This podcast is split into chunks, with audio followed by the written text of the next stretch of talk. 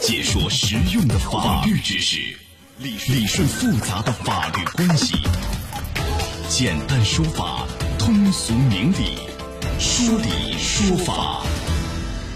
好，接下来我们进入到高爽说法的说理说法，我是主持人高爽，继续在直播室问候您。啊，今天呢是高考的第一天，首先祝所有的考生都能取得好成绩啊，金榜题名。那接下来我们也说一件和这个考试有关的事情。这些年呢，国家对考试作弊的防范打击不可谓不严啊。但是啊，六月六号凌晨，江西省再次爆出考试作弊问题。而这次作弊呢，针对的是六月五号国家的专升本考试。据网友爆料啊，说这次作弊的疯狂啊，是以前所不能比拟的，可以说达到一个猖狂地步。来，今天我们来讲讲这事儿。邀请到的嘉宾是江苏义成律师事务所马红军律师，马律师您好。高老师好，各位听众下午好，欢迎您做客节目。好，我们首先一起来听一听事情的经过。六月五日，有网友反映。江西专升本统考科目疑似泄题。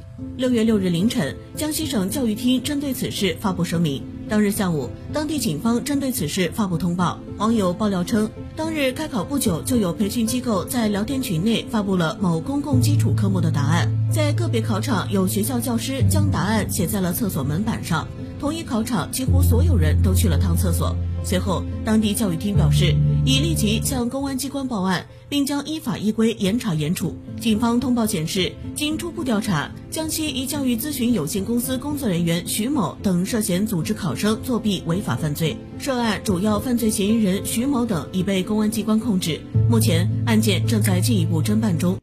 好，马律师，首先来问一下啊，现在这个江西省叫润之林教育咨询有限公司的工作人员徐某等啊，已经是被抓获。这个涉嫌了什么样的罪名？就是这个组织考试作弊，相应的罪名是什么？呃，这个行为是可能会涉嫌构成组织考试作弊罪，这是在我们国家的刑法第二百八十四条之一是有明确的规定的。啊，叫组织考试作弊罪。罪对。这个量刑是一般是几年？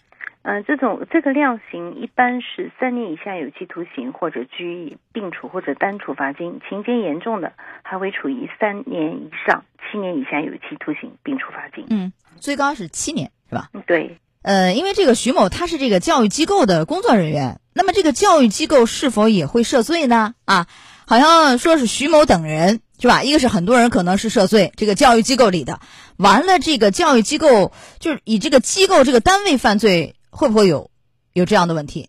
实际上是根据这个就公安的通报，我们看到是说是徐某等人。那如果说仅仅是徐某的他们一些人的个人行为，就跟教育机构没关系，那当然不就我们只只管这个人。但是如果说是这个教育机构也涉嫌在其中呢，还是也可能会就是说是触犯刑法的，因为根据我们国家最高人民法院、最高人民检察院。有一个关于关于办理组织考试作弊等刑事案件适用法律若干问题的解释。那么根据这样一个解释的规定呢，如果是单位实施了组织考试作弊、非法出售、提供试题答案等行为的，也是要根据这个我们刚刚讲的组织考试作弊罪的规定来进行一个定罪量刑的。那么他怎么来处罚呢？就是按照这个定罪量刑的标准去追究这个教育公这个教育机构的组织者。策划者、实施者的这个刑事责任，那他这个不是一个单位犯罪，其实也是说，如果这个教育机构的人都参加，就是以这个单位的名义在干这事儿，其实也是主要的涉案人员去追究刑事责任，和前面那个量刑是一样的。比如说，组织考试罪，然后三年以下三到七。不是说一个单位犯罪的概念是吧？对对对，是的，就是没有单位说会会触犯这样一个罪名，然后去对单位进行处罚，还是对单位当中的具体的实施的这些人来进行一个追究刑事责任？对，从目前来看，可能人还还不少，是吧？不是一两个啊。好，这是一个，还有一个，这事儿有没有一些嗯民事方面的侵权行为？有没有？其实是可能存在这个问题的，因为我们知道这样一个就考试作弊的行为当中，他肯定有两类人，一类是参加了这个，就是比如说是去购买这些答案的这样一些考生，就是参与作弊的考生；还有一种就是因为因为这样一个作弊而导致，比如说参其他的这个没有作弊的考生，他的成绩就可能作废，那可能会要重新进行考试，那么这个其实是有可能会构成侵权。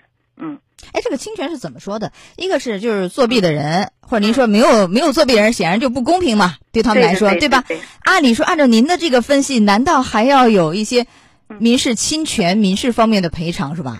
呃，这怎么个是会理解啊会啊会有的，因为对于没有参与作弊的考生，那他在这个过程当中就会产生一些，比如说是这次考试就是成绩作废，那我要再来考，产生一些损失，对吧？我没有作弊，为什么会成绩作废呢？呃呃怎么理解，呢？啊就，有可能整个考场就他这个整个考场就会被呃，有的时候是没法判定的话，他有可能会组织这一些呃，最后就是不知道是有没有作弊的这样一些，至少表面上没有证据证明他参与作弊的人，有可能会就组织组织另外一场重新的考试，这是有可能的。哦，嗯，呃，所谓的受牵连吧，是这个意思吧？是的然后重新考试，他的损失，呃，损失这个怎么怎么量化？量化完了以后是这个培训机构、教育机构去承担民事赔偿，是这？对，是的，是教育机构承担这个赔偿责任，因为我们都知道，不管怎么样，他徐某是作为这个教育机构的工作人员去做了这样一个事情，那么也是一个职务行为还是应该由教育机构来承担相应的赔偿责任。啊、就这个呃，教育机构不仅可能涉嫌刑事问题，也有可能涉嫌民事赔偿啊。对，好，这是一块儿，我们讲一讲，就是作弊的考生啊，这里面因为小片儿也说了，就是这个几乎所有的考生都去厕所，哎，老师把那个答案写在那个厕所的门上，你看啊，有人去了四回啊，呃，参与这个作弊的这个考生，首先成绩是作废，取消没有啊？完了以后会面临这个刑事问题吗？啊，有可能吧？这个还是有可能的。首先，我们知道这个其实对这个教育考试机构的工作人员，如果发现这样一些作弊行为，他是要制止，并且是要就是终止他继续参加考试。那么情节严重的，还会比如说是责令参呃停止参加相关的教育考试的年限，比如说一年以上啊、三年以下都是有可能的。那么当然，构成犯罪的，那也就是参与的这样一个作弊的，也是会追究相应的刑事责任的。哎，但是他这个刑事责任是什么样的罪名？前面您说徐某叫组织考试作弊罪，他们是参与参与作弊，那么这个会有另外的罪名吗？他其实在这个也是在我们第两百八十四条，因为他是在组织考试作弊罪的这个行为当中，他是有的，就是说，呃，破坏考试秩序的行为，这也是这样一个处罚，就标准还是在这个呃刑期的范围内的，嗯啊，量刑是一样的，嗯，对，罪名不一样，但罪名不一样，呃，罪名是什么？您再提一下。罪名也是这个，但是他是行为不一样，就参参加人他是，呃，就是说也是这两百八十条哦的是指扰乱这样一个考试秩序的行为，啊，主要针对这个扰乱考试秩序，其实是一个作弊行为，罪名是一样啊，量刑幅度也一样。你看有可能涉及到刑事问题啊，而且嗯呃，成绩作废一到三年不能再参与类似考试，都有说法的啊。好，轻的话有可能刑事够不上，也会有一个呃治安处罚或行政处罚，会吗？嗯，这啊个也是有可能的，因为它是扰乱了一个整个的考场的秩序嘛，嗯。这里面就是现在这个眉目呢，基本上有点清晰，但是还有一些问题待解。比如说啊，他们是怎样拿到这个试卷的？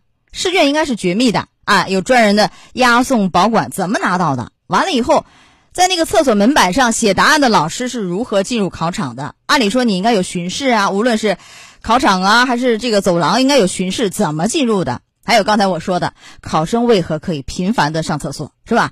按理说这个上厕所也是有非常严的要求，要有一个同性老师时刻去陪伴。然后呢，他这个案件是每一场差不多每一个学生都上了厕所，而且有的去了四次。你这样频繁上厕所，难道监考老师不觉得奇怪吗？老师为什么没有发现呢？还有一个，呃，他们这个传答案是在微信群里头，在考场，手机怎么能带进考场？是不是大家觉得不可思议啊？